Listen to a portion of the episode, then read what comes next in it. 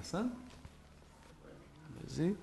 Vamos começar com uma poesia da Alta de Souza, Parnaso de Além Túmulo, Francisco Canto Xavier. A poesia se chama Prece. Estendei vossa mão bondosa e pura, Mãe querida dos fracos pecadores, aos corações dos pobres sofredores, mergulhados nos prantos da amargura. Derramai vossa luz toda esplendores, da imensidade da radiosa altura, da região ditosa da ventura, sobre a sombra dos cárceres das dores. Ó Mãe, excelsa Mãe de anjos celestes, mais amor desse amor que já nos deste, queremos nós em cada novo dia. Vós que mudais em flores os espinhos, transformai toda a treva dos caminhos em clarões refulgentes de alegria. Vamos lembrar. Jesus, Mestre querido, agradecemos pela bênção de mais este dia na terra. E agradecemos pela oportunidade bendita de estudarmos o Teu Evangelho. Neste momento, vinculamos nosso pensamento em prece com diversos companheiros, nos juntando à prece coletiva em prol do Seminário Lita Musical Brasil, Coração do Mundo, Parte do Evangelho. Que essas energias benéficas e salutares possam auxiliar nos polos de estrutura espiritual em diversas casas espíritas em todo o Brasil. Que possamos receber nossos companheiros que virão de longe, encarnados e desencarnados, dar acolhida, amparo, tal qual árvore ampara os passarinhos, alimenta, protege. Nosso Brasil também se propõe a esse mesmo esforço. Abençoa a todos nós, encarnados e desencarnados, que as vibrações da prece possam alcançar aqueles que necessitam e neste momento possam aliviar as dores, a calor.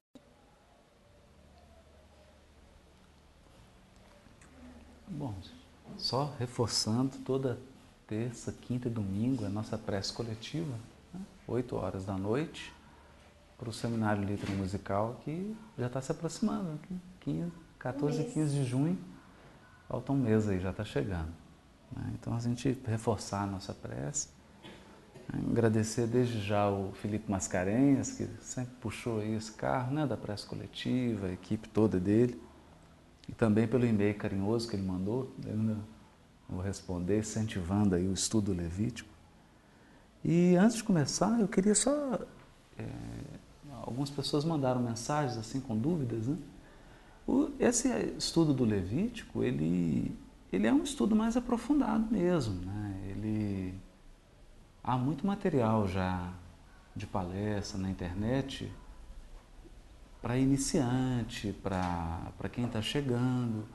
E a proposta do estudo levítico é de ser um estudo mais aprofundado.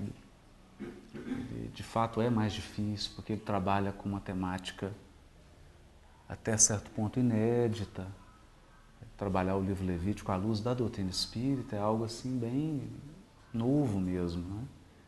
E é claro que um projeto dessa natureza, ele apresenta algumas dificuldades. E o tema não é fácil mesmo, é um tema que a gente precisa fazer igual o caracol. Né? A gente vai e volta, vai e volta, né? repete, repete, vai repetindo até que cria-se uma intimidade com os conceitos, com as ideias, porque são ideias muito profundas mesmo, são símbolos muito profundos. Né? Depois de um tempo que a pessoa cria uma intimidade, é, eles se tornam simples, se tornam muito claros. mas isso naturalmente demanda um tempo. Né? Então hoje a gente vai retomar. Nós estamos falando do tabernáculo como casa, casa, morada de Deus e como descanso, já na, na, no nosso estudo passado. A gente já trouxe algumas coisas, vamos só retomar alguma coisinha na volta, fazendo a repetição, para a gente poder avançar.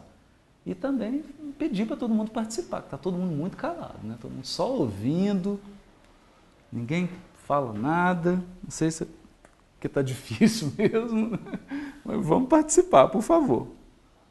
É pena que um dia a gente vai poder dar oportunidade para quem está acompanhando pela internet também fazer perguntas, né? fazer comentários. Bom, então nós falávamos que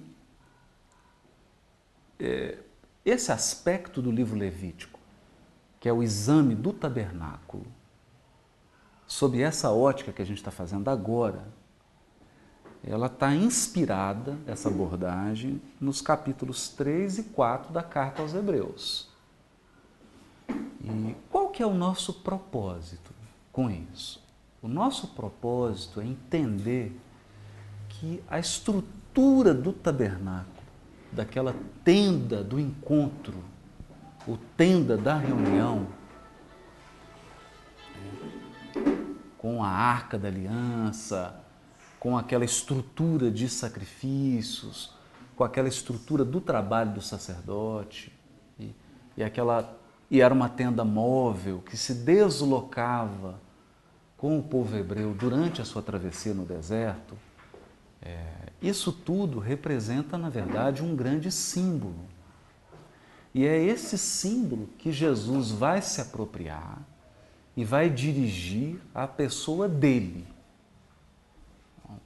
É, é esse o ponto. É isso que a gente quer mostrar. Quando Jesus se relaciona com o templo de Jerusalém, seja se dirigindo ao templo ou evitando o templo, são duas ações. Toda vez que Jesus vai ao templo, ele vai com um propósito muito específico. Ele fala coisas muito específicas quando ele está no templo, quando ele se dirige ao templo. E quando ele evita o templo, ele também está querendo deixar lições muito profundas. Né? É, e é esse o ponto.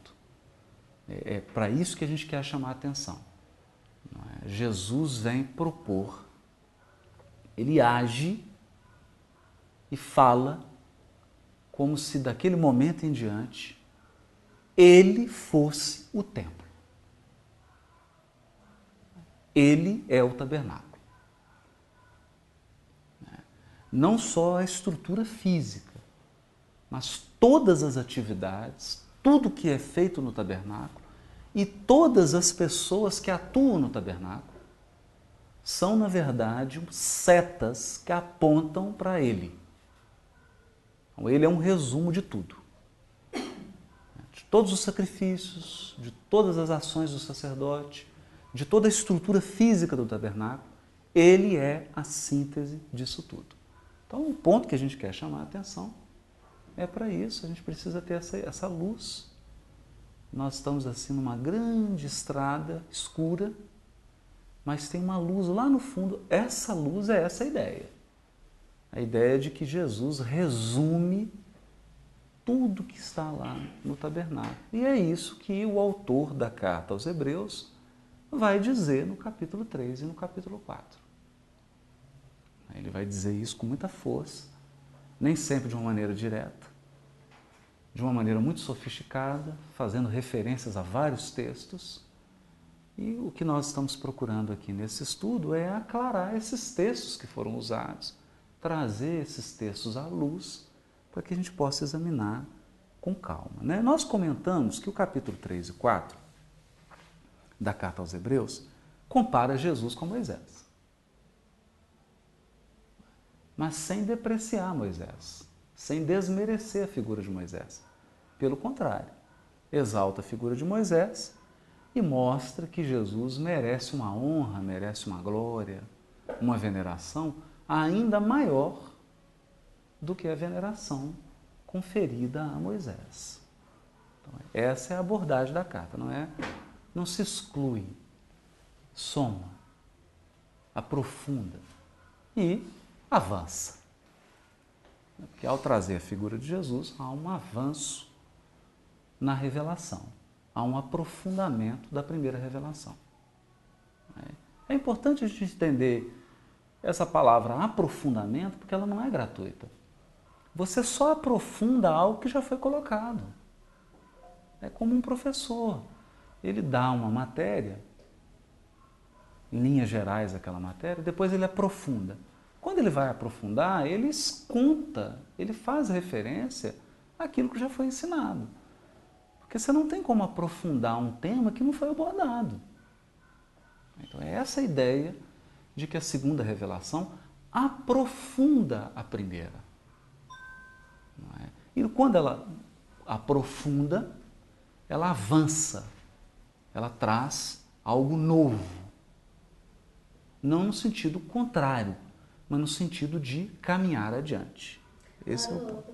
Eu queria só. É, claro, claro. Aqui, é, eu fico pensando assim, naquela época, né, quando foi escrita a carta aos Hebreus, a importância que era essa comparação de Moisés com Jesus, ah, um enaltecendo o outro, porque naquela época Jesus era desacreditado, né? E, e Moisés era a referência maior. Exato. E hoje, a nossa referência maior é Jesus. É Jesus, exato. E a importância da mesma carta de Para poder resgatar, né? De resgatar Verdade. Moisés. Verdade. Porque nós, muitas vezes, como cristãos e como espíritas, a gente deixa é, para trás de Jesus o que houve como se não houvesse importância. Exatamente. Quer dizer, é, isso que a Sheila está destacando é importante. Dizer, a carta é viva hoje, ela tem uma função hoje, porque nós temos, nós incorremos um erro muito grande, que é desmerecer a figura de Moisés. Desmerecer alguém que trabalhou o alicerce. É, é um pouco, isso não tem muito racionalidade nisso, isso é muito emocional, né? É como você chegar diante de uma grande casa, de um palácio, e desmerecer o pedreiro que fez o alicerce. É, mas não haveria a casa, não haveria a decoração né, da casa, o, os aspectos da, do azulejo, do piso, se não fosse o alicerce. Né? Porque o trabalho do alicerce ele deu base para que pudesse ser feito. Né, Cláudia? Você... Semana a gente estudou, né, em conversa na reunião, que se a gente não estudar as três revelações, ou a casa vai ficar sem base, sem parede ou sem telhado. Ou sem telhado, exatamente. É. A gente precisa ter essa, essa união aí das Exato. Precisa unir as três revelações, é isso que a Cláudia está dizendo, né? Unir as três para ter alicerce, o concreto, as paredes e o telhado, que é a nossa proposta aqui, né? A gente está fazendo esse estudo. Oi, Rony, você ia falar? Claro, claro, por favor. É, é, uma coisa interessante, né, reforçando o que a Sheila colocou, é a impressão que, que, que me vem agora é que nessa construção do reino de Deus, sendo a primeira revelação a base, o alicerce, Exato. na época de Jesus, eles, até então, nós não entendemos o tamanho da construção desse reino. Essa construção é muito maior do que a gente via. Então a gente, numa base muito grande, a gente fez uma construção muito pequena. Exato. Nas questões morais, nas, nas essenciais. E agora, para a gente ter noção do tamanho da construção, a gente tem que vasculhar de novo e entender o tamanho do alicerce. Exatamente. Então a gente tem que fazer esse retorno. É, e a doutrina é esse farol que vai voltar na primeira revelação, mostrar aspectos que estavam na penumbra, voltar na segunda revelação, mostrar aquilo que ficou na penumbra e revelar que essa casa que a gente imaginava que era um casebre é na verdade um palácio soberbo que é a maior edificação espiritual já proposta aos seres da Terra, né? que é uma edificação muito profunda, muito soberana. E isso é bonito, foi, foi interessante você ter trazido isso. Então vamos lá, voltando um pouquinho. O, o, que, o, que, o que Paulo utiliza para comparar Moisés com Jesus? Ele vai trabalhar dois aspectos só. Né? Que ambos foram designados para orientar o povo, para conduzir o povo, não é? E ambos foram confiáveis na tarefa que receberam. Fidelidade. Fé no sentido de fidelidade. Falamos sobre isso. Falamos também dos textos que, quando fala minha casa, meu povo, é a mesma coisa. Porque a palavra Beit em hebraico pode se referir a uma tribo, a um povo, a uma nação, a uma casa, a uma família, a uma descendência. É.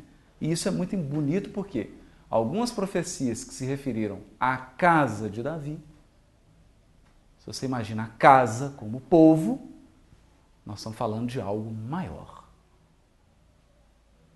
Então falamos sobre isso também. É, e aí nós lemos os textos que estão em segundo livro de Samuel, capítulo 7, e o primeiro livro de Crônicas, capítulo 17, onde há a grande promessa. A promessa grandiosa feita a Davi.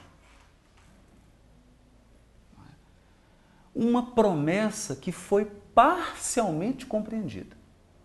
Essa promessa era tão grandiosa que foi difícil para os contemporâneos do profeta Natan, que foi o intermediário, que foi o médium dessa promessa, foi difícil para eles entenderem a amplitude da promessa. E que contexto que se deu? Nós lemos isso aqui.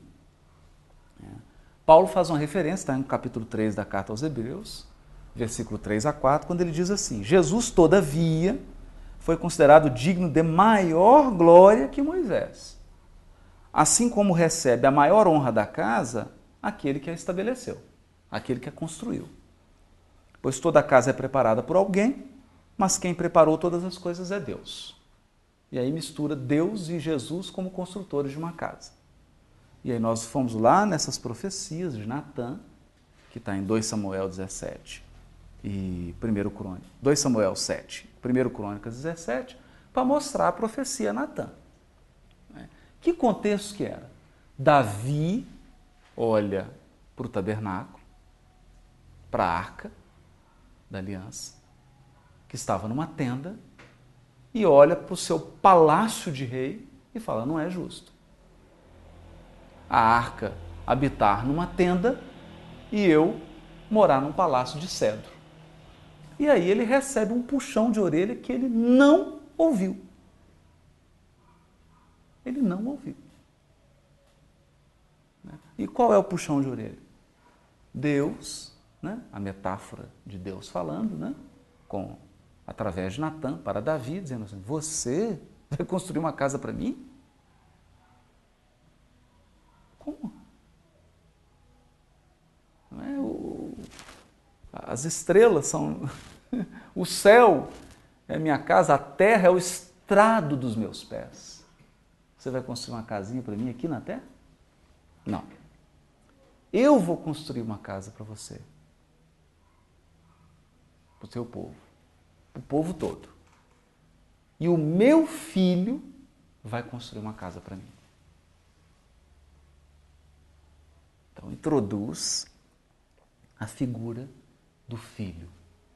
Porque nós vimos aqui, Moisés é sempre chamado de servo. E a palavra, a raiz é Eved, que é escravo. É servo no sentido de escravo. Ele não tem autonomia. É um escravo. É servo nesse sentido. Né? Senão a gente acha que quando usa a palavra servo, a gente acha que é um empregado doméstico com carteira assinada. Não é isso. A palavra Eved é do escravo. Ele não tem liberdade pessoal. Ele não tem autonomia. Davi é chamado de servo, todos são chamados de servo. Mas a profecia de Natan faz referência a um filho. Filho. E é bonito porque o texto é, diz assim, né? A casa, tá, tá, tá. Ele fala, eu te tirei das pastagens. Deixa eu ver onde que está aqui o. Está tá em.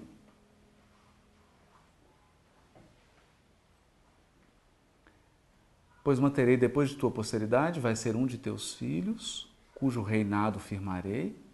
Me construirá uma casa e eu firmarei seu trono para sempre. Eu serei para ele um pai, e ele será para mim um filho. Não lhe retirarei meu amor, como retirei daquele que o precedeu, mantê-lo-ei para sempre na minha casa e no meu reino, e seu trono será firme para sempre. Ou então, da descendência de Davi nasceria o Filho de Deus. Isso é importante, porque nós estamos aqui, está em 1 Crônicas, né, capítulo 17, versículo 13. Nós estamos aqui mil anos antes de Jesus. Mil anos. Esse fato. Daí surge a expressão Filho de Deus. Filho de Deus. Filho de Deus. O Deus vivo já era é, a expressão Filho de Deus. O Deus vivo já é uma expressão comum do Velho Testamento, porque toda vez que o Velho Testamento diz Deus vivo, Rony, ele está querendo contrastar com os deuses mortos de pedra. Então, os deuses dos gregos, dos, dos romanos, antes lá dos babilônios, dos persas, são deuses estátuas, frios, mortos. E o Deus de Israel é um Deus vivo. Ele não é de pedra, não é de mármore, ele não tem imagem, porque ele é espírito espírito. Ele é vivo. É um ser. Ele não é uma coisa. Então é Deus vivo. Agora aqui, muito bem lembrado, aparece a figura do o Filho de Deus. O Filho de Deus é um status diferenciado. É? E esse Filho de Deus vai receber a casa, Deus vai construir para ele uma morada, e ele vai construir uma morada para Deus. Uma ação mútua. Foi aqui que nós paramos. Na semana passada, né? Na semana passada nós paramos nisso aqui. E aí nós é, lembramos aqui desse aspecto duplo: o Senhor construirá a casa do filho e o filho construirá a casa para o Senhor. Né? Tanto um quando tanto Deus como o Filho são mencionados como construtores. E Hebreus vai usar isso com muita intensidade. Vai aproveitar essa metáfora da dupla construção. Bom, agora vamos lá, vamos trabalhar porque na, na semana passada eu li alguns textos do Nicholas Thomas Wright, mas eu li muito rápido, né? Foi muito correndo, não deu para Agora vamos trabalhar um pouquinho mais. Olha o que, que o Wright vai dizer. O livro do Nicholas Thomas Wright chama Os Desafios de Jesus. Esse livro é um livro assim, quase que de pastoral, bem simplesinho, que ele resume a obra dele, grandiosa, que é uma trilogia, uma obra extensa. Aqui ele resume algumas coisas, então eu peguei ideias assim bem básicas mesmo para a gente trabalhar. Então vamos lá, abre aspas, já afirmei que durante seu ministério na Galileia, Jesus agia e falava como se ele tivesse sido chamado, em certo sentido, para ser e fazer o que o templo era e fazia. Sua oferta de perdão, sem os requisitos do sacrifício, e a adoração no templo. Então, vamos mastigar isso aqui um pouquinho? Vamos. Qual é a instituição central de Israel na época de Jesus? Na época de Moisés é o tabernáculo. É uma tenda móvel. Depois, Davi não ouviu a profecia, que falou que ele não era para ele construir nada de cedro. Não ouviu. O filho dele veio construir um templo de pedra. Esse templo foi destruído, eles foram cativos, voltaram, reconstruíram o templo. O templo foi destruído de novo, e na época de Jesus o templo estava em construção, gente. Isso é importante a gente lembrar. Quando Jesus estava no seu ministério, o templo de Jerusalém não estava pronto. Ele estava sendo construído. Era uma obra em construção. Herodes estava terminando o templo. É importante a gente entender isso. Porque Jesus pega um templo que está em construção. E ele vai fazer o quê? Severas críticas a esse templo. Voltando indiretamente, tentando trazer a mente das pessoas para quê? Para a profecia de Natan. O que, que a profecia de Natan que nós lemos diz? Deus puxando a orelha de Davi, dizendo: para que, que você vai construir um templo, uma casa de cedro para mim? Eu nunca pedi casa de cedro. Eu sempre andei no deserto. Eu gosto de peregrinar com meu povo. Eu gosto de acompanhar meu povo. Eu gosto de andar, eu gosto de ficar no meio deles. Eu não preciso de templo feito por mãos humanas. Olha, a profecia de Natan, vamos imaginar, né? Mais ou menos mil anos antes de Cristo. Mas depois você tem 700 antes de Cristo, mais ou menos, né? Mais ou menos. Isaías. E o que, que Isaías vai dizer? Deus não habita em templos feitos por mãos humanas, reforçando a profecia. Qual mão humana vai construir uma casa para Deus, que, que fez tudo? Ele fez as estrelas, o mar, as profundidades, tudo. Olha para um oceano. Foi Deus que fez. E nós vamos construir uma casa para Ele. Não faz sentido. Então fica essas advertências no Velho Testamento que não foram ouvidas. Ok? Então eu gostaria agora que vocês imaginassem que essas advertências fossem duas buzinas. Elas vão ficar aqui toda hora buzinando. Porque nós vamos precisar dessa buzina daqui a pouquinho. Para a gente entender esse eco. Eu já vou, é, Não, claro, claro. Aí também viria a, a culminar de Jesus falando que destruiria o templo e construiria. Não nem se eu estou É isso aí. Aí lá nós vamos chegar. O Rony está lembrando a questão da profecia de Jesus que o templo seria destruído e ele regueria em três dias.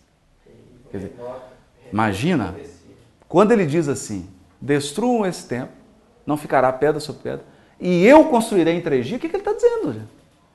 Quem que ia construir uma casa para Deus na profecia de Natan? O filho de Deus.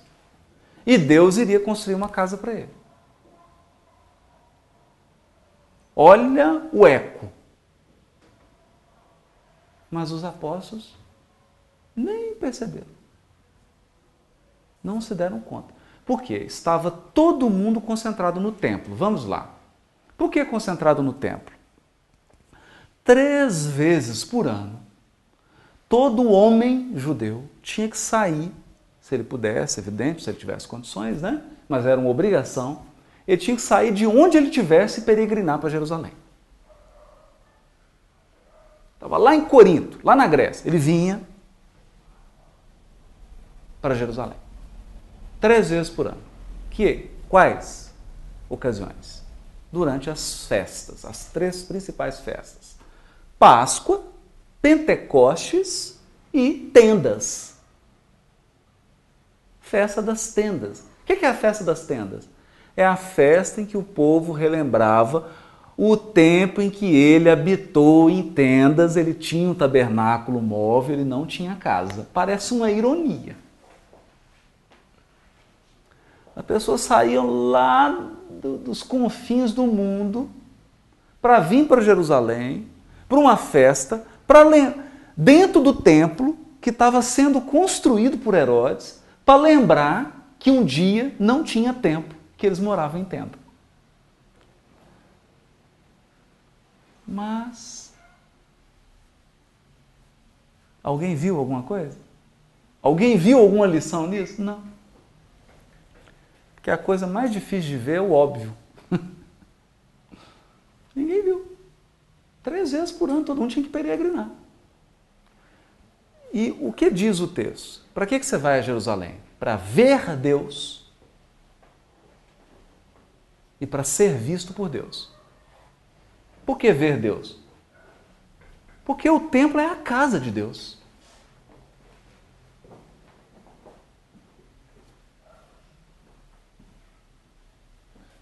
Foi uma transposição que eles fizeram. Porque, na verdade, Deus ordenou construir um tabernáculo. Ele não ordenou construir um templo. Mas transformaram o tabernáculo, que era uma tenda, num templo. E Deus falou que ia morar lá, no meio deles. E usar o tabernáculo era a tenda da reunião, onde todos se reuniam e Deus se reunia com eles tiraram o tabernáculo, construíram um templo de pedra e chamavam esse templo de pedra de morada de Deus. Olha, se Deus mora lá, para que, que eu vou para Jerusalém? Para ver Deus, para visitá-lo, para vê-lo e para ele me ver. Oi, Deus, estou aqui. Olha, eu moro longe, mas eu estou aqui, viu? Eu vim aqui só dar uma olhada para mim, né? Não esquece de mim, não. É isso. Então, Jerusalém, que tinha uma população de 100 mil pessoas, ficava com 1 milhão e 500. Vocês imaginam o número de pessoas, que loucura que era Jerusalém na época dessas três festas. O que mais se fazia no templo? Sacrifícios de animais. Cordeiro, bezerro, a farinha, os passarinhos. Né? Nós vamos ver isso em mais detalhes, mas nós já, nas primeiras reuniões nossas, nós já estudamos isso. Por que, que existe sacrifício de animal? Para que, que se sacrifica animal no templo? Para pedir perdão dos pecados. Para purificar-se dos pecados. E para pedir perdão. Então você vai lá, tem o sacerdote, ele sacrifica o animal, o sangue, o sangue expia o pecado. Então, se eu quero perdão dos meus pecados, o que, que eu tenho que fazer? Ligar para o sacerdote? Não adianta. Entrar no WhatsApp, mandar uma mensagem para ele? Não vai adiantar. Não adianta mandar um WhatsApp para o sumo sacerdote. Ô, oh, sumo sacerdote, eu errei aqui. Só que é o seguinte, eu estou morando aqui agora na Índia, não tem como eu ir, viu? Está difícil, não tem jeito. Se eu quero perdão dos pecados, eu tenho que ir a Jerusalém, eu tenho que entrar no templo, tenho que comprar um animal, tem que sacrificar um animal no templo, senão não tem perdão. Ponto final. É forte isso, gente. Olha como é que é forte. Outra coisa, a adoração verdadeira é no templo. Todas as sinagogas judaicas do planeta Terra apontam para o templo em Jerusalém. Todas. Elas têm que apontar para o templo. Então, olha como é que o templo é importante. Né? Aí, gente, chega um carpinteiro de Nazaré,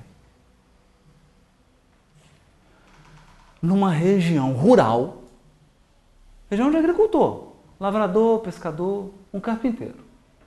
Ele não tem estudo, não fez faculdade, não estudou no FMG, não tem mestrado, não tem doutorado, nada. É um carpinteiro.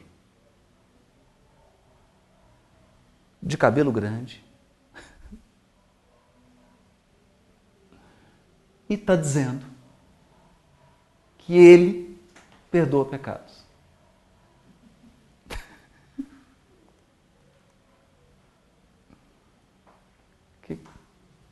E agora? Ele está dizendo. Olhou para um paralítico e disse assim: Os teus pecados estão perdoados. Tinha fariseu rasgando a roupa. O que é isso?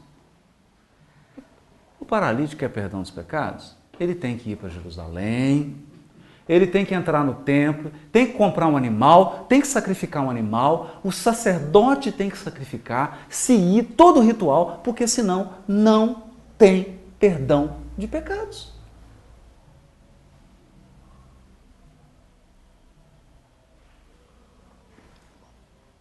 Mas vocês estão achando muito? Vocês não, vocês não viram o que, que ele vai falar. Para que, que as pessoas vão para o templo? Para ver Deus, não é? Para ver Deus. Aí o discípulo pergunta para Jesus assim: Queria ver Deus. Ele fala: Você quer ver Deus? Olha para mim. Quem vê a mim, vê ao Pai. Tem alguma coisa errada. Quem vê a mim, vê ao Pai. Mas Deus não mora né, no templo? E Jesus está dizendo que Deus mora nele.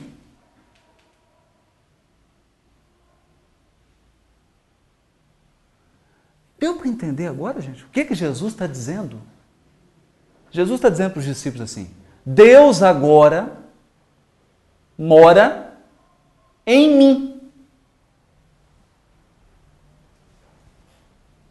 Grilos cantando. Nenhum apóstolo entendeu nada. Perdoa o pecado. Está falando que Deus mora nele. Ok. Chega diante do templo, que está em construção, e diz assim: A pedra que foi rejeitada pelos construtores será a pedra angular.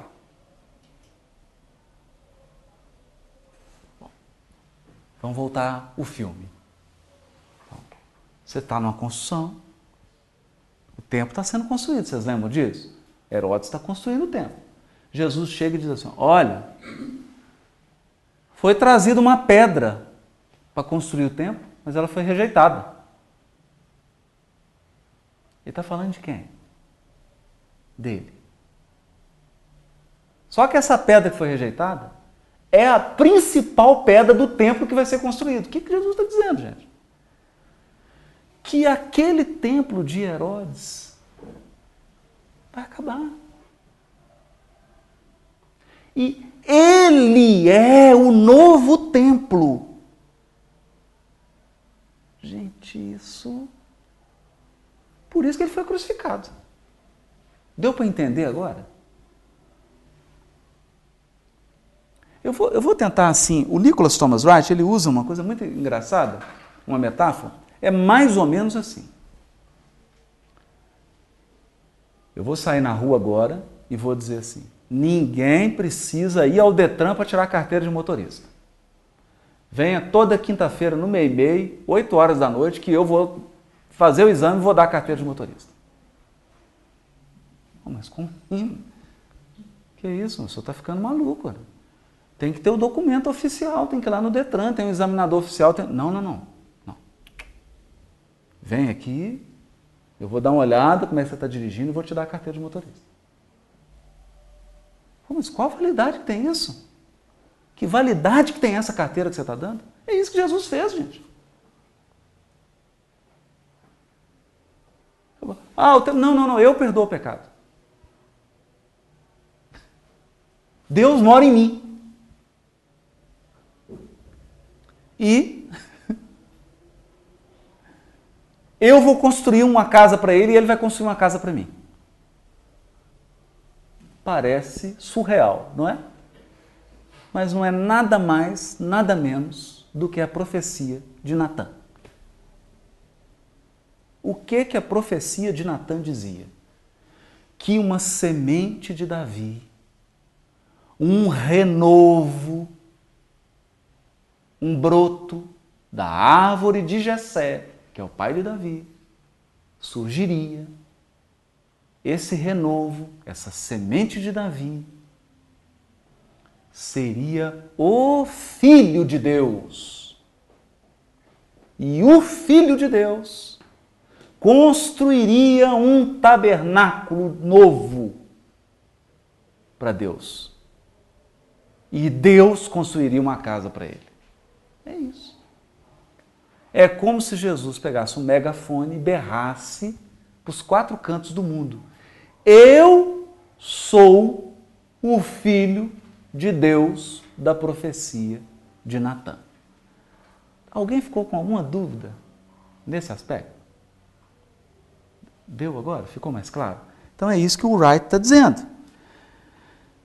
Jesus agia como se ele tivesse sido chamado para ser e fazer aquilo que o templo era e fazia. É isso. Bom, mas ele fala mais.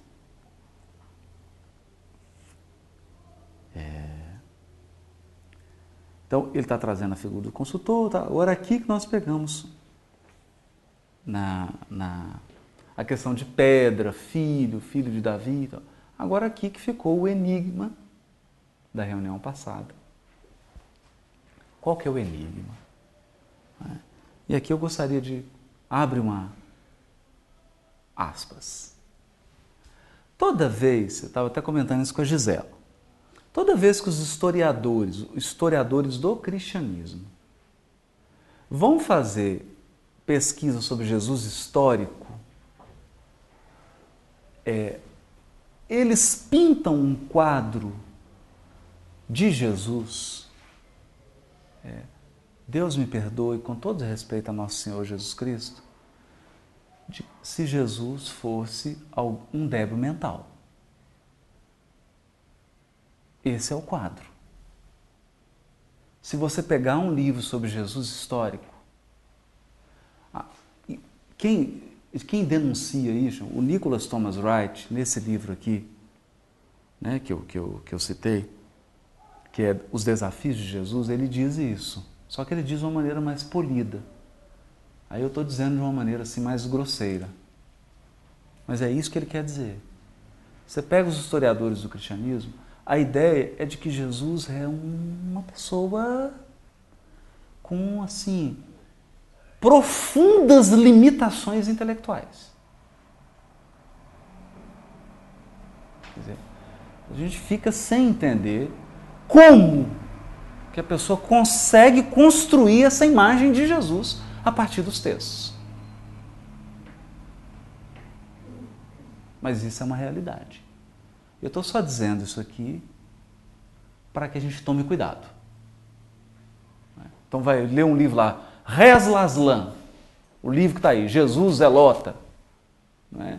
Você vai dar uma lida, parece que Jesus é uma pessoa estúpida. Essa é a impressão. Então, só que ele dá esse alerta, agora fecha aspas, vamos voltar. Por que não é? Olha a pergunta que Jesus faz para os fariseus. Ele estava conversando com doutores da lei pessoas que tiveram 25, 30, 35, 40, 50 anos de formação. Estudando textos, que era o bacharelado jurídico. O Pentateuco mosaico são leis, aquilo era um curso de direito. Quando Paulo foi estudar com Gamaliel, ele saiu doutor daí, saiu formar bacharel em direito direito mosaico. Então Jesus está conversando com pessoas formadas, doutores da lei. E ele faz uma pergunta simples, tão simples que ninguém consegue responder. Então, questão de múltipla escolha. Letra A. Jesus era bobinho. Letra B. Jesus era mais inteligente que todo mundo junto. Resposta certa? Letra B.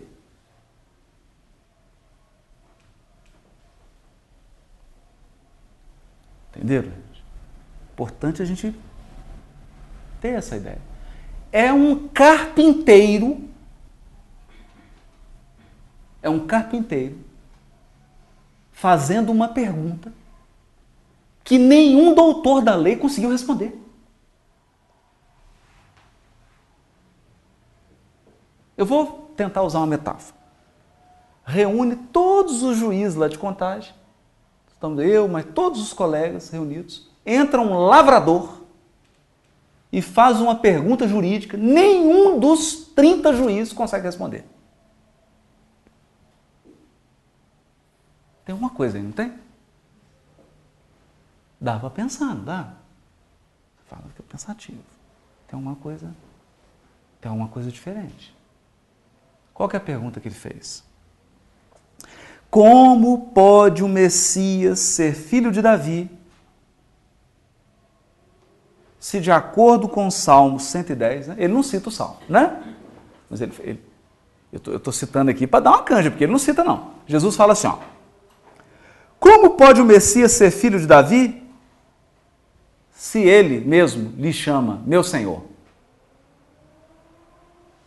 É, como é que é? Chama quem? Chama quem? Chamou quem? Onde? Então, para ninguém ficar tonto, eu simplifiquei. Eu pus legenda na pergunta. Como pode o Messias ser filho de Davi? Se o próprio Davi, no Salmo 110, que é o Salmo de Davi, né?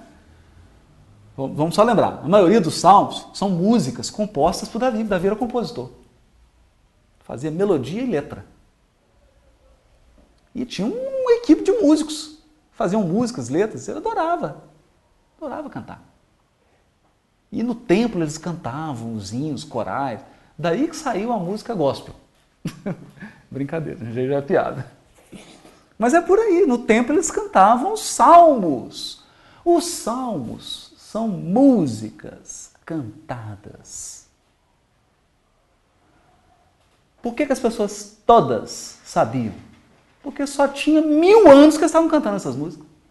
Então você imagina daqui mil anos o Senhor das Estrelas. Todo mundo sabe a letra. Mil anos nós estamos cantando. Estradas. Mil anos depois, todo mundo cantando, todo mundo sabe. Então, quando Paulo cita um salmo, Jesus cita um salmo, quando as pessoas citam salmos no Novo Testamento, são letras de músicas populares. Todo mundo conhecia, porque aquilo era cantado na sinagoga do ano inteiro. Todo sábado no Shabat cantava salmo. A letra da música estava fresquinha. Então, quando Jesus fala assim, se o próprio Davi lhe chama meu Senhor, todo mundo já sabe. Onde que Davi chama o Messias de meu Senhor? No Salmo 110. Mas ele não é o filho de Davi? O Messias não é da casa de Davi? Não é descendência de Davi? O Davi chama ele meu Senhor? Eu não entendi nada. E ficou todo mundo sem. E agora? E agora? Eis a questão. Né? Então, o Nicholas Thomas Wright, eu vou ler aqui que ele. Eu não achei que ele explicou, não.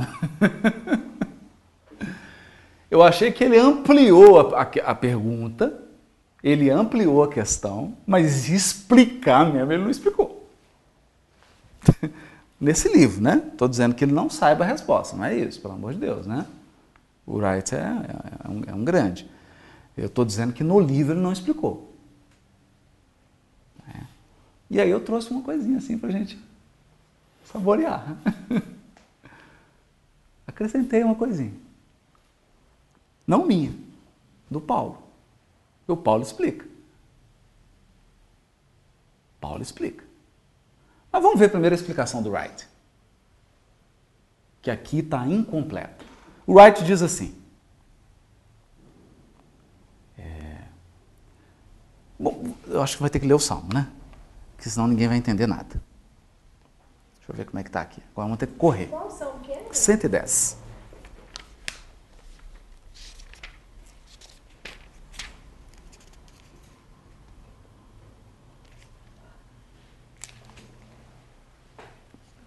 O Senhor, Deus, disse ao meu Senhor. O salmo é dificílimo. O Senhor, o Deus, Senhor, Deus Todo-Poderoso, disse ao meu Senhor: Senta-te à minha direita, até que eu faça dos teus inimigos um estrado para os teus pés. O que é sentar à direita? Sentar-se à direita de um rei é tornar-se um co-regente. Ok? Então, o que, que esse salmo de Davi está dizendo? Que Deus se dirigiu ao Senhor de Davi, que é o Messias, e falou para ele: senta-te à minha direita. Ou seja, você reinará junto comigo. Nossa Senhora. O Senhor estenderá o cetro de teu poder desde Sião e dominará sobre os teus inimigos. Quando convocares as tuas tropas, o teu povo se apresentará voluntariamente, trajando vestes santas. Desde o romper da alvorada, os teus jovens virão como o orvalho. Amanhecer do dia. O Senhor jurou e não se arrependerá. Tu, agora Deus está falando com o Messias, tu és sacerdote para sempre segundo a ordem de Melquisedeque. Puxa, agora que não deu para entender nada mesmo. O Senhor está à tua direita. Ele esmagará reis no dia da sua ira e julgará as nações, amontoando os mortos, esmagando governantes em toda a extensão da terra. No caminho beberá de um ribeiro e então erguerá a cabeça. Nossa dificílimo, né? Então fala, tem duas coisas aqui que a gente vai chamar. O salmo é difícil mesmo. Esse aqui é trava cérebro. É? Se persistirem os sintomas, é melhor procurar um médico. Algum sacerdote no Velho Testamento, umzinho, que não é da tribo de Levi? Existe algum? que não seja da tribo de Levi? Existe. Umzinho. Umzinho. Melk Zedek. O Melchi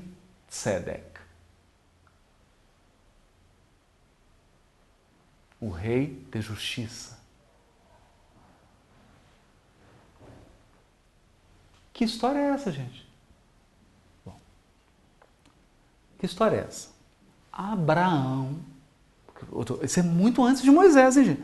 É bem lá atrás. Ó, Isaac não tinha nascido, Jacó não tinha nascido, Jacó não tinha tido seus filhos, os filhos não tinham ido para o Egito, não tinha ainda acontecido a escravidão de 400 anos, Moisés não tinha surgido, ou seja, nós estamos falando muitos séculos antes.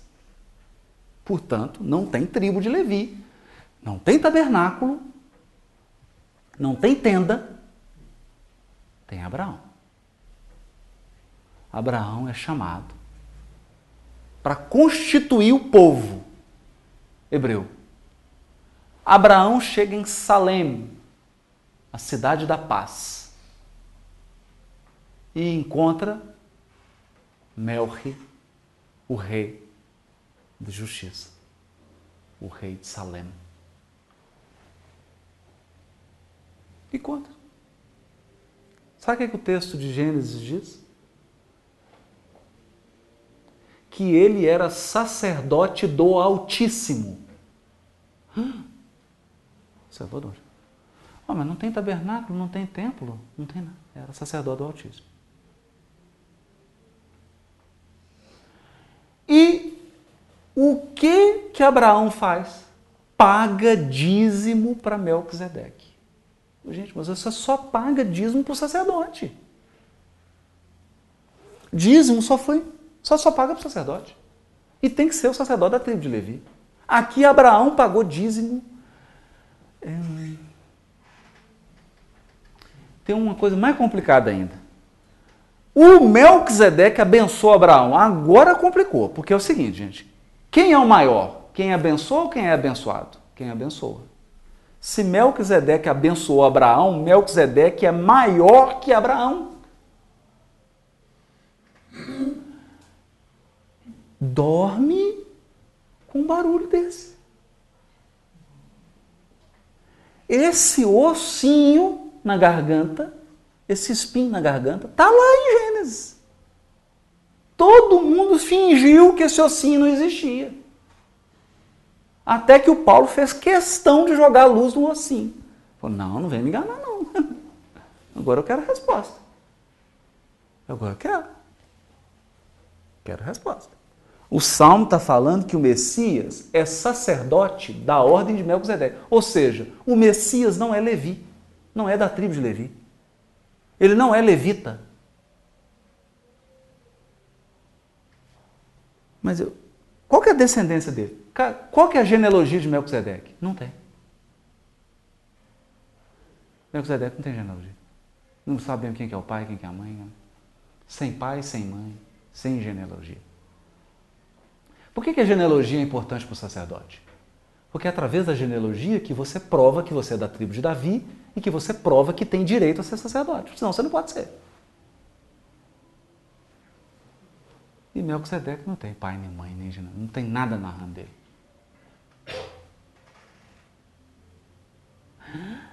Gente, então tem um outro sacerdócio que não é o sacerdócio levítico. Nunca ninguém tocou nesse assunto. Esses aqueles assuntos proibidos na família. Ninguém toca no assunto. Sabe esses assuntos? Quando alguém toca lá, todo mundo já vai, sai, já inventa alguma coisa, o assunto tabu. Esse assunto, ninguém tocava nesse assunto. Sacerdócio, que tem um.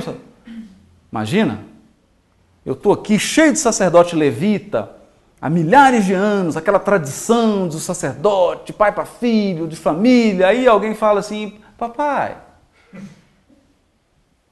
é, meu coleguinha na escola quer ser sacerdote. Não pode, meu filho. Ele é da tribo de Benjamim.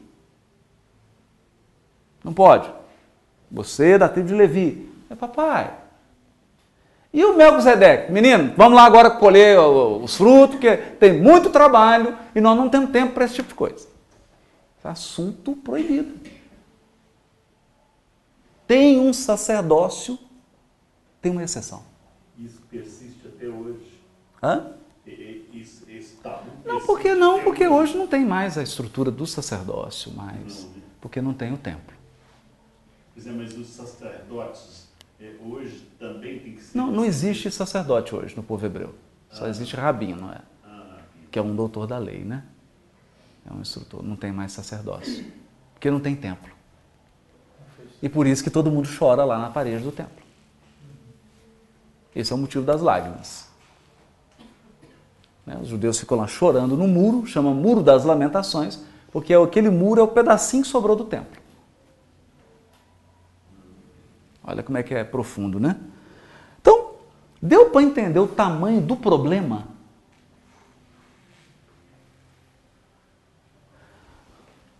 O curioso, então o que, que o Nicholas Thomas Wright vai dizer? Quando Jesus faz uma referência ao Salmo 110, ele fez um trava-cérebro. Parou todos os cérebros. Perguntou, você sabe responder essa pergunta? Não, não sei. Você sabe? Não, também não sei.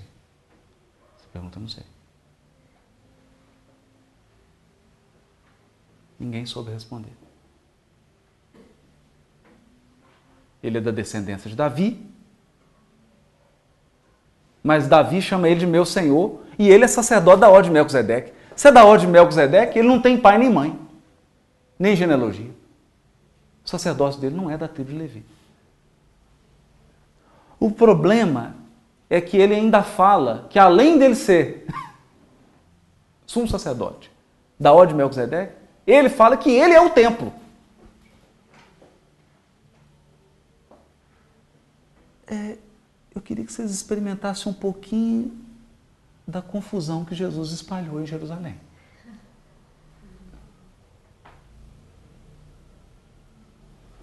Você imagina Simão Pedro tentando explicar. O sujeito pagou por um cordeiro caro. Viajou de longe para ir para Jerusalém na Páscoa juntou um ano de economia para comprar um cordeiro. Está entrando lá no templo, acabou de entregar o cordeirinho para o sacerdote, dizendo assim: Olha, eu, eu cometi um pequeno erro e queria até que o senhor não comentasse com a minha esposa, não ficar só entre a gente. Trouxe esse cordeirinho para poder pedir perdão do pecado e aí vem Simão Pedro e diz assim: olha, o nosso mestre está é, tá dizendo que ele é o cordeiro, ele é o sacerdote e ele é o templo.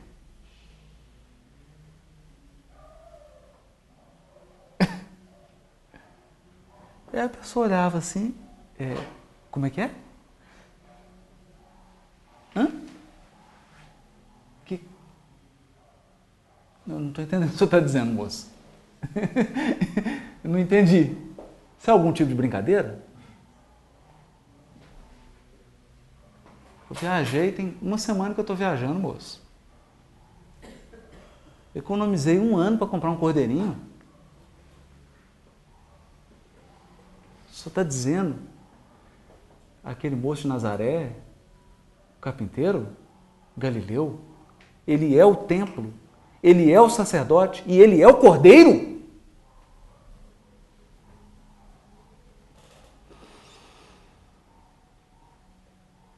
É. Mas hoje nós vamos estudar, nós estamos estudando só, ele é o templo. Ele é o cordeiro e ele é o sacerdote. Vamos deixar um pouquinho para frente, ok? Ele é o templo. Um pouquinho dele é o sacerdote também, mas ele já é o cordeiro, já é outras aulas. então vamos lá. Isso tem sido algumas vezes interpretado, o Nicholas Thomas Weiss dando a explicação dele. Isso tem sido algumas vezes interpretado como uma negação do messianismo davídico de Jesus, o que não faz sentido. Então algumas pessoas interpretam assim, ó, então Jesus não é Messias da profecia de Natan, não. Não é. O que ele está falando? Citou o Salmo 110, que ele é senhor de Davi, então não pode ser filho. Então aquela profecia de Natan é furada, Velho Testamento é furada, tem que rasgar o Velho Testamento. Eu não sei para que as pessoas ficam estudando o Velho Testamento. É isso que dá. Se ficar só com o Novo Testamento, não tinha esses problemas. Mas fica inventando de estudar o Velho Testamento. Isso que acontece. Mas o Nicolas Thomas White fala, isso não faz sentido. Essa resposta não faz sentido nós não podemos anular a profecia de Natan. A profecia da vinda do Filho de Deus. Não podemos. Até porque Jesus chamou essa profecia para ele. Então, essa interpretação é fraca. É isso que o Wright está dizendo.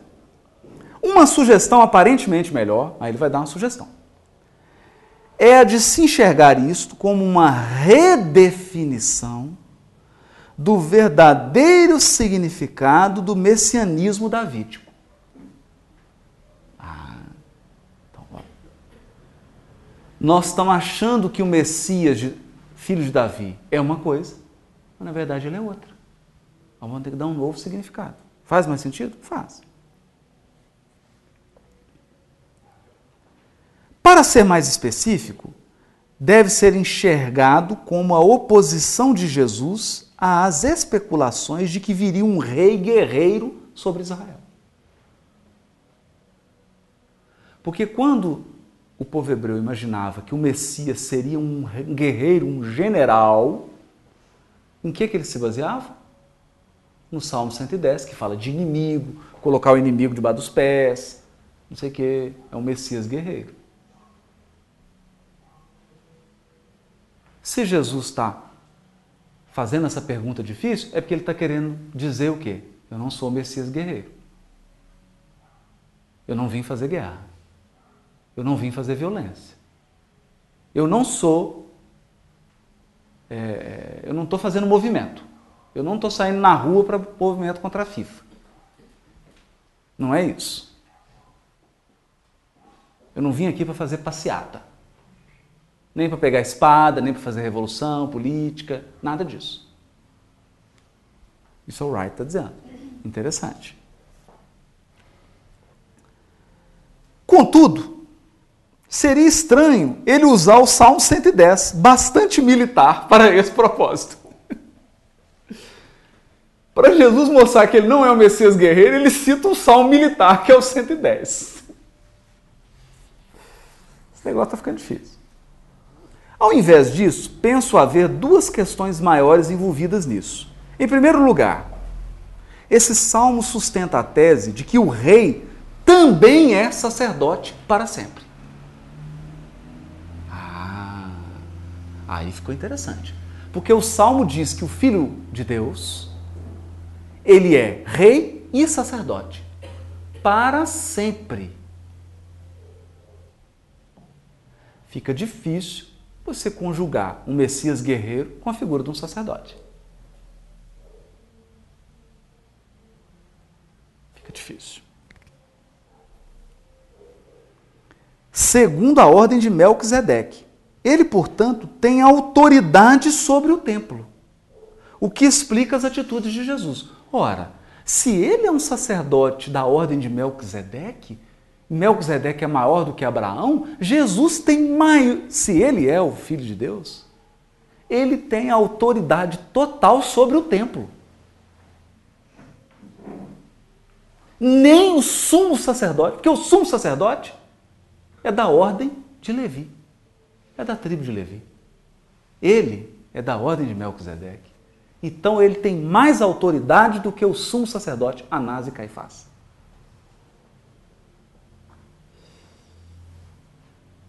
E agora?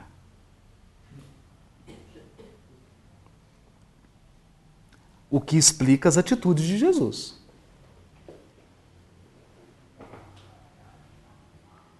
Em segundo lugar, esse salmo, particularmente o verso citado, revisa a figura messiânica de tal forma que inclui a cena de uma entronização, ou seja, de sentar na cadeira junto com o rei ou seja, ser coroado rei, co-rei, co-regente, na qual aquele que é entronizado executa julgamento, porque o Salmo fala isso. Que ele ia sentar à direita de Deus e ele ia julgar, porque o rei, ele é um juiz.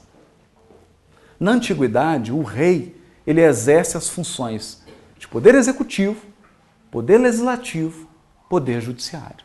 O rei julga. Todo mundo lembra do célebre caso do rei Salomão julgando o caso das duas mães que disputavam uma criança. O rei também julga. Então, se o Messias seria entronizado, sentaria à direita de Deus, ele julgaria. Quem? Jesus está, uma vez mais, afirmando sua autoridade para anunciar a sentença do presente templo e da elite que o governava. Gente, isso é sério. É sério. Ao apresentar a questão da forma que fez, Jesus está afirmando de forma enigmática ser o legítimo filho de Davi, além de apontar para o fato de que é também Senhor de Davi. Respondeu mais ou menos, né? Bom, o que, que Jesus diz para Caifás que o Caifás fica irado? O que, que Jesus. O que, que é grave que Jesus diz? Jesus é apresentado para o sumo sacerdote. Quem manda no templo? O sumo sacerdote. Quem era o sumo sacerdote na época de Jesus? Caifás. Quem é o sogro de Caifás? Anás, que foi sumo sacerdote também, foi um anterior a ele, no mandato anterior ao de Caifás.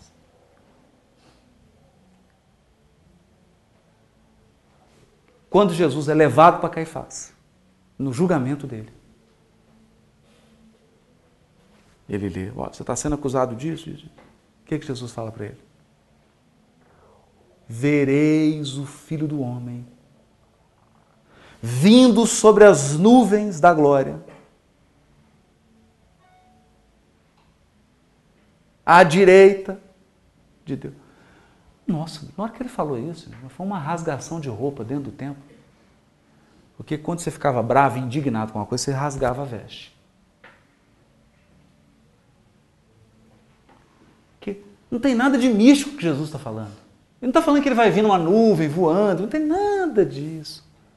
Ele está dizendo que ele é o Senhor que está, Salmo 110 está falando. Ele está dizendo para Caifás o seguinte: você lembra do Salmo 110? Do Senhor de Davi? Assentado à direita de Deus Todo-Poderoso? Para julgar? Superior ao sacerdócio levítico? Porque ele é sumo sacerdote da ordem de Melquisedeque? Que vai julgar todos, inclusive o templo? Que vai julgar você? Sabe quem é ele? Eu.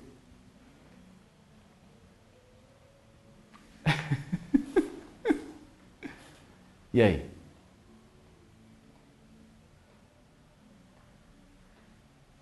E aí, gente?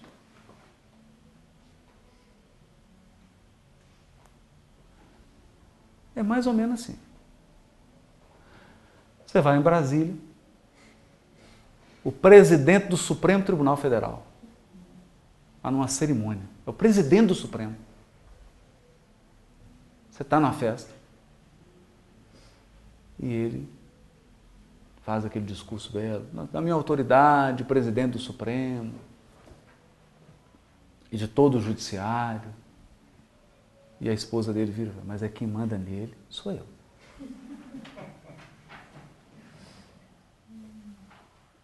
Ele é o presidente do Supremo, mas quem manda nele sou eu. então eu mando mais, porque eu mando no, no Supremo, no Judiciário, nele e lá em casa. Manchete no New York Times. Ainda bem que ela é uma senhora educada, não fala isso, né? Pensa, mas não fala. Jesus falou isso. Falou para Caifás. O que, que vocês acham qual foi a reação de Caifás?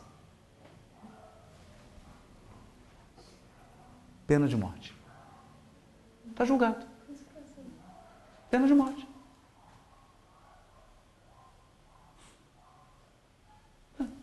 Não preciso ouvir mais nada. Eu não preciso ouvir mais nada. E aí mandou para quem? Para Herodes que é um fanfarrão. É um fanfarrão. É um rei, mas um rei momo. O que, que ele fez? Colocou uma cana. Ah! O que, que ele falou? Né? Não tinha WhatsApp, não tinha telefone, então eles se comunicavam. Caifás deve ter mandado um comunicado para Herodes. E mandou Jesus com, alguma carta. Ele leu aqui. Ah, você que é o rei então. Você que é o rei do Salmo 110, que está sentado à direita de Deus, você é corregente junto com Deus. E você é o sumo sacerdote da ordem de Melquisedeque. Traz uma capa vermelha e uma cana para ele de cetro. E uma coroa de espinho. Fanfarra. Ironia. Colocaram a coroa de espinhos em Jesus. Colocaram a capa escarlate vermelha. E no lugar de um cetro, uma cana. Um pedaço de cana. Não sei se caiana, mas uma cana.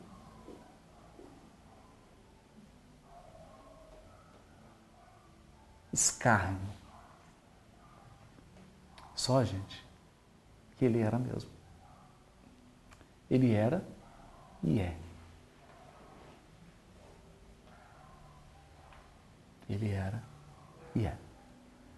Mas eu tenho dúvidas se algum de nós acreditaria nessa história, na época em que ela foi contada. Por quê? Vamos lá. O Nicholas Thomas Wright respondeu a pergunta? Não respondeu. Ele disse assim: Não, o que Jesus está dizendo é que ele é filho de Davi e ao mesmo tempo Senhor. Não é? Não, mas se fosse isso, todo mundo teria respondido. Se essa fosse a resposta, todos teriam matado a charada.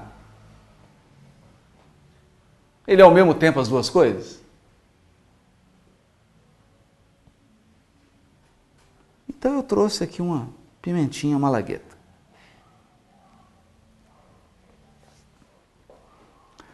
A referência ao sacerdote da ordem de Melquisedeque apresenta aspectos tão profundos que merece exame mais acurado. Depois nós vamos aprofundar isso, é o que eu escrevi aqui.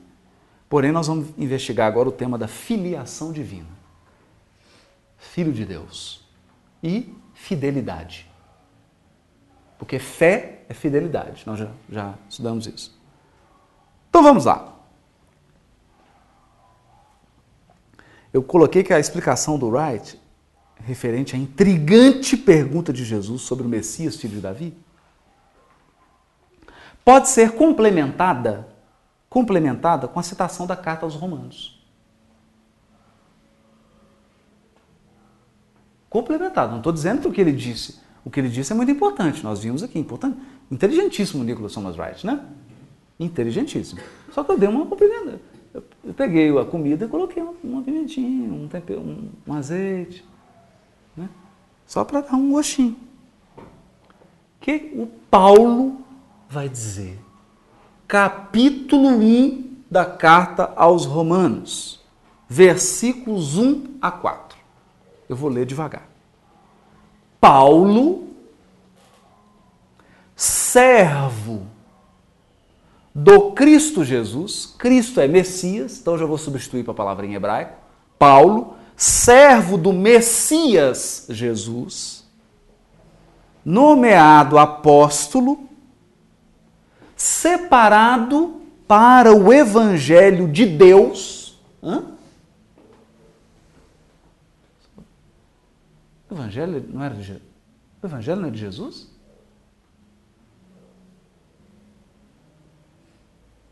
O Evangelho não é de Jesus? Evangelho de Deus?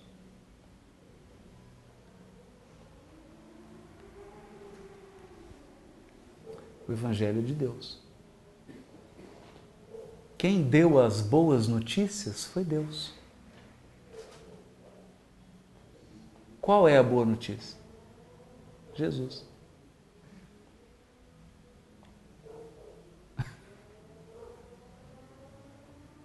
O Evangelho de Deus.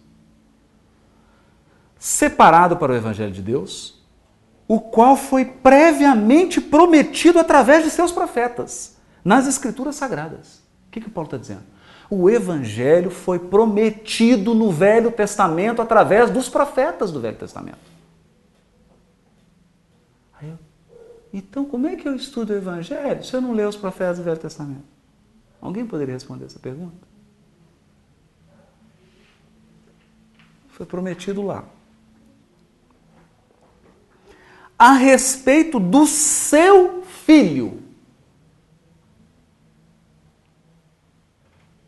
gerado da semente de Davi.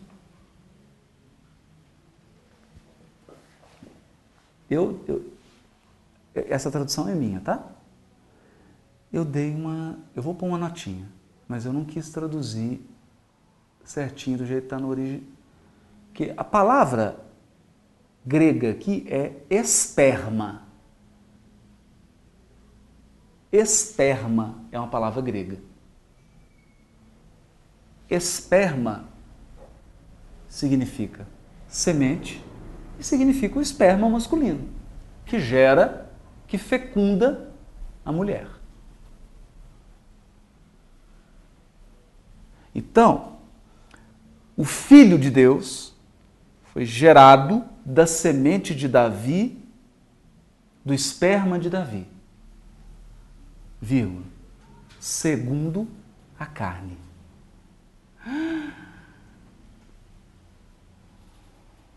Matamos a charada. Aqui está a resposta. Como pode o Messias ser filho de Davi se Davi lhe chama meu Senhor? Porque ele é filho de Davi apenas segundo a carne o corpo. O corpo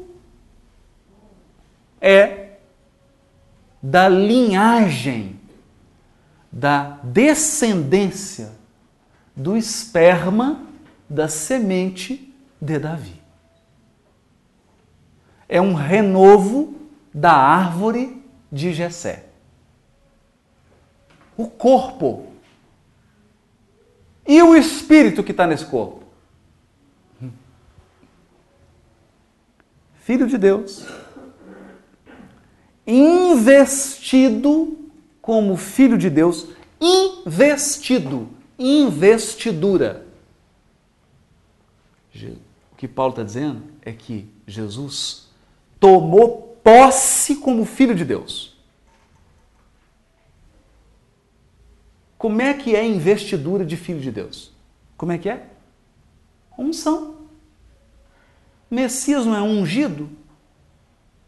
Messias em hebraico significa ungido. Cristós também. Cristós é ungido. O que é ungido? É a pessoa que passou pela cerimônia de coroamento divino. Então, Deus coroou Jesus como filho dele. Você é filho, é corregente, é dono da casa, é administrador da casa.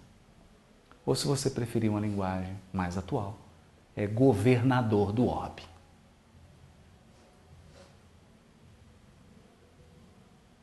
Investido, filho de Deus, em poder, segundo o Espírito de santidade pela ressurreição dos mortos.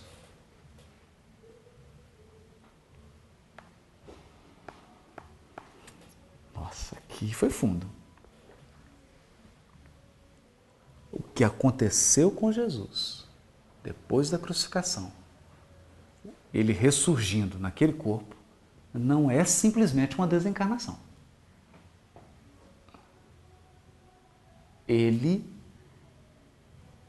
fez alguma transformação no corpo espiritual.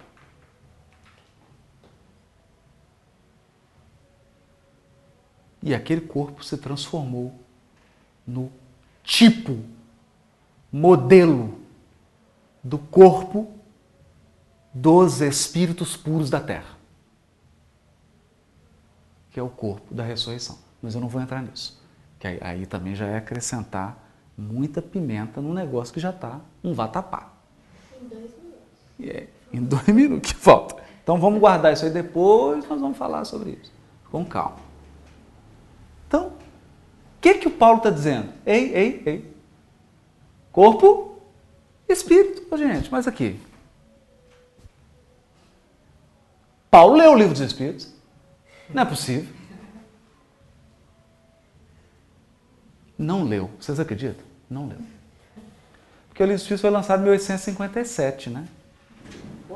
E ele escreveu isso aqui só 1800 anos depois.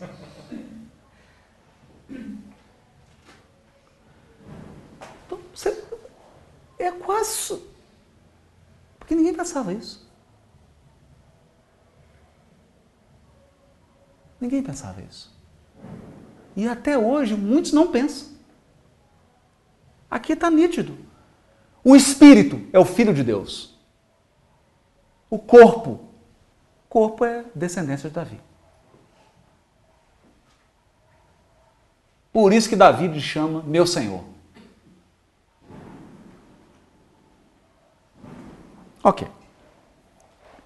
Então, há uma nítida separação entre a condição humana, decorrente da encarnação, e a posição hierárquico-espiritual, de natureza divina ocupada pelo Cristo, ressaltada no texto de Emmanuel. Isso aqui foi eu que escrevi. Condição humana e a condição hierárquico-espiritual de natureza divina.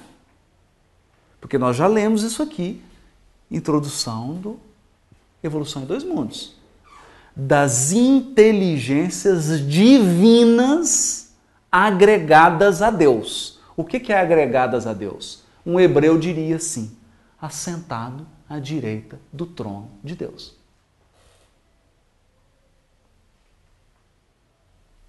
Os co-criadores em plano maior são as inteligências divinas agregadas a Deus em processo de comunhão indescritível.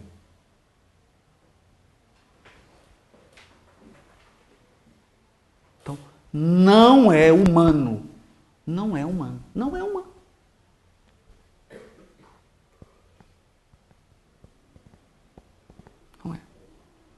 Vamos ver, mano, um pouquinho para a gente fechar? A Caminho da Luz, capítulo 7.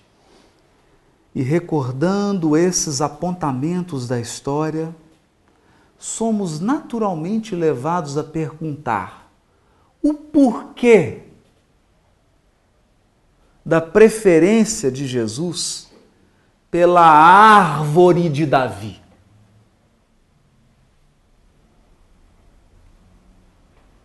Árvore. Vou repetir. Árvore. Seminário, Litro Musical, 14 e 15 de junho. Brasil, coração do mundo, pátria do Evangelho o transplante da árvore do Evangelho da Palestina para as terras do Brasil. Aqui a mãe está dizendo. Somos naturalmente levados a perguntar o porquê da preferência de Jesus pela árvore de Davi para levar a efeito as suas divinas lições à humanidade. Se ele poderia ter nascido em qualquer lugar que ele quisesse.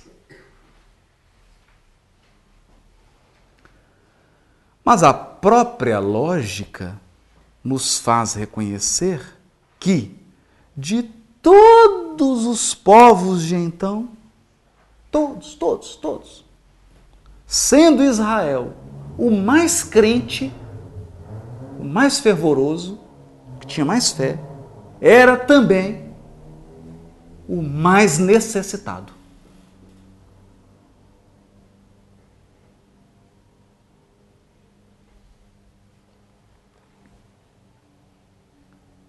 dada a sua vaidade exclusivista e pretensiosa. Os vaidosos e os orgulhosos são as criaturas mais necessitadas da Terra. Então, Não tem. Jesus disse isso. Eu vim para os sãos. Eu vim para os doentes. Por que, que ele escolheu a árvore de Davi? Porque era a mais necessitada do planeta. E a que tinha mais fé. Não é curioso? Os mais religiosos e os mais necessitados. Mas isso mudou. Hoje no mundo não é assim. Isso mudou completamente, gente. Hoje as pessoas religiosas são as pessoas mais equilibradas, são as pessoas mais amorosas. As pessoas religiosas são as mais caridosas, elas são as mais bondosas, as mais compreensivas e, acima de tudo, as pessoas religiosas, sobretudo os palestrantes, são os mais humildes. Isso mudou completamente. Mas na época de Jesus, eram os mais necessitados. Jesus veio para os mais necessitados. Muito se pedirá de quem muito haja recebido. E os israelitas haviam conquistado muito do alto em matéria de fé, sendo justo que se lhes exigisse um grau correspondente de compreensão em matéria de humildade e de amor. Que é o caso do espírita. Até apagou a luz. É o caso do espírita. Exige-se muito do espírita quando ele chega no mundo espiritual, quando ele retorna ao mundo espiritual, em matéria de humildade e de amor. Porque ele recebeu muito, muito do alto. A Caminho da Luz, capítulo 3. Todos os povos o esperavam em seu seio acolhedor. Todos o queriam, localizando em seus caminhos a sua expressão sublime e divinizada. Olha o que a mãe está dizendo. Todos os povos queriam a expressão divina de Jesus. Divina. Todavia, apesar de surgir um dia no mundo como alegria de todos os tristes e providência de todos os infortunados à sombra do trono de Jessé, pai de Davi, o filho de Deus, em todas as circunstâncias. Gente, isso aqui é Emmanuel, não é Natan, não. É Emmanuel. O filho de Deus, em todas as circunstâncias, seria o verbo de luz e de amor do princípio, cuja genealogia se confunde na poeira dos sóis que rolam no infinito. Todo mundo entendeu agora por que ele é da ordem de Melquisedeque? Emmanuel está explicando. A genealogia do Cristo, Espírito, se confunde na poeira dos sóis que rolam no infinito. Sóis.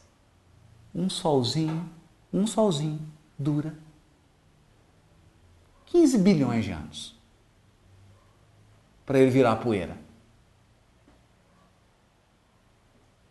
E tem muita gente querendo se comparar a Jesus.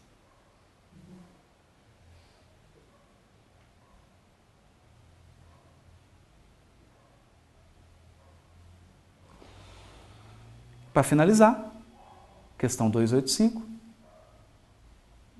Agora pegaram pesado, né?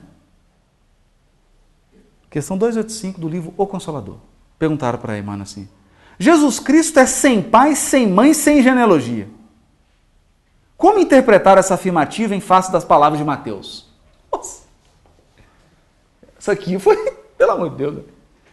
Vocês entenderam? Onde que está isso? Onde que o sujeito tirou isso? Tirou, tirou, está em Hebreus.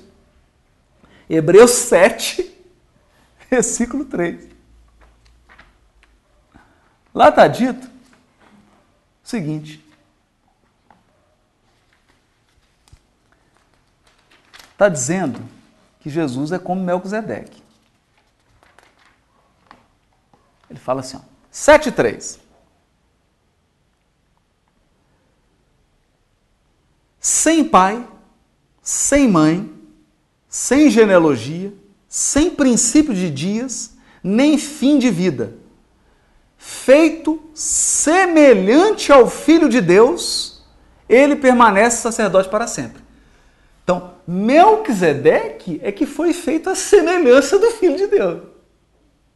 Não foi o Filho de Deus que foi feito a semelhança do Melquisedeque. Então, o Filho de Deus é sem pai, sem mãe, sem genealogia, sem princípio de dias, nem fim de vida, feito semelhante ao Filho de Deus. Considerem a grandeza desse homem. Até mesmo o patriarca Abraão lhe deu o dízimo. E o filho do homem dá maior do que ele. Aí perguntaram para Emmanuel, mano, mas aqui, estão falando aqui que o filho de Deus, né? Você falou que Jesus é o filho de Deus. Pessoa inteligente quem fez essa pergunta, hein? E, e a genealogia de Mateus?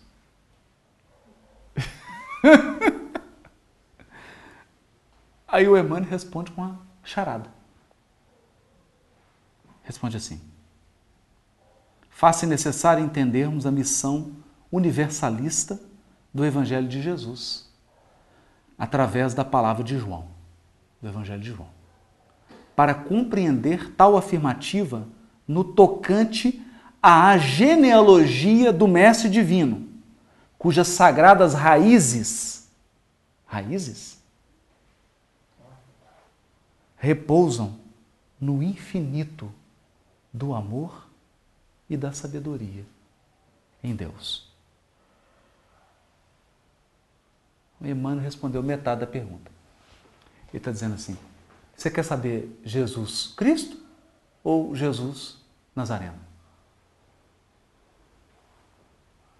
O corpo ou o espírito? O corpo ou o espírito? O corpo, genealogia de Mateus. O espírito que encarnou no ventre de Maria.